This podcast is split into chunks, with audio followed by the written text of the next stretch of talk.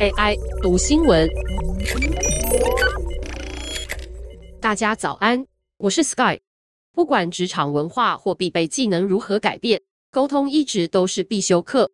当员工想向主管证明自己的价值时，学会如何与上司沟通就显得更加重要。员工如果学会了和主管沟通，就更容易被视为可信任的伙伴。主管和其他人一样，更喜欢和他们喜欢且尊重的人一起工作。因此，主管认为好沟通的员工，自然有更多的升迁机会。在实战中，员工在与主管沟通时，必须避免以下常见的七个错误。首先，细节太多。高阶主管实际上不需要知道太多细节，比如基层员工执行面的细项，因为高阶主管掌握的基本上是组织的策略，所以在沟通时不妨侧重策略方向和大脉络的事项。因此，在与主管沟通时，应该像个主管一样思考，掌握主题和大蓝图，以及哪些因素让你决定采取哪种策略，这样就够了。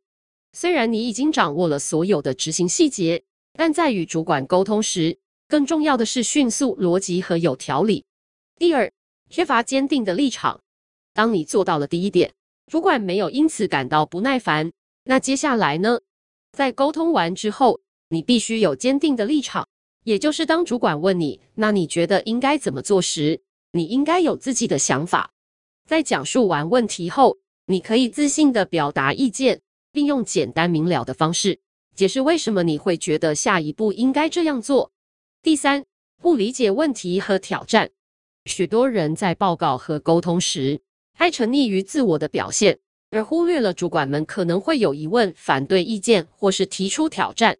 沟通或报告者的准备工作，应该包含事先预期可能遭遇的问题和挑战，并预先准备好回应方式。这样的准备，更能显示出你的深思熟虑。以及你专注于解决问题。下一个错误是缺乏准备。如果你想要避免在沟通时事情往你不希望的方向发展，就必须做好事前准备。适当准备是成功的基础。第五个是太聚焦于需要，而没有顾及想要。主管有他们需要知道的事和想要知道的事。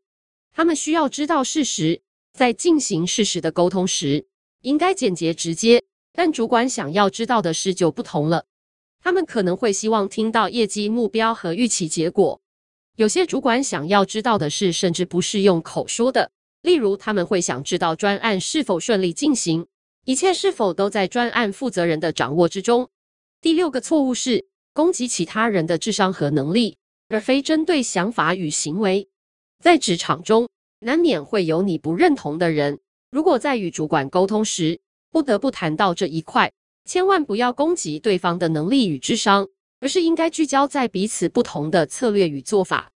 举个例子，不要说我不相信他能做得好，而是改说他提出的做法让我担心会不会反而导致某某状况发生。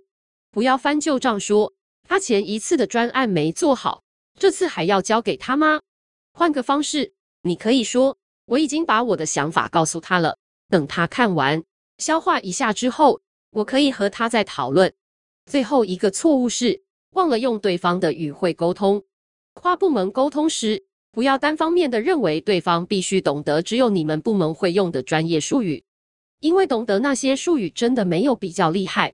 不能将概念与实际应用转化成大家都听得懂的语言，其实更代表你的沟通能力不足。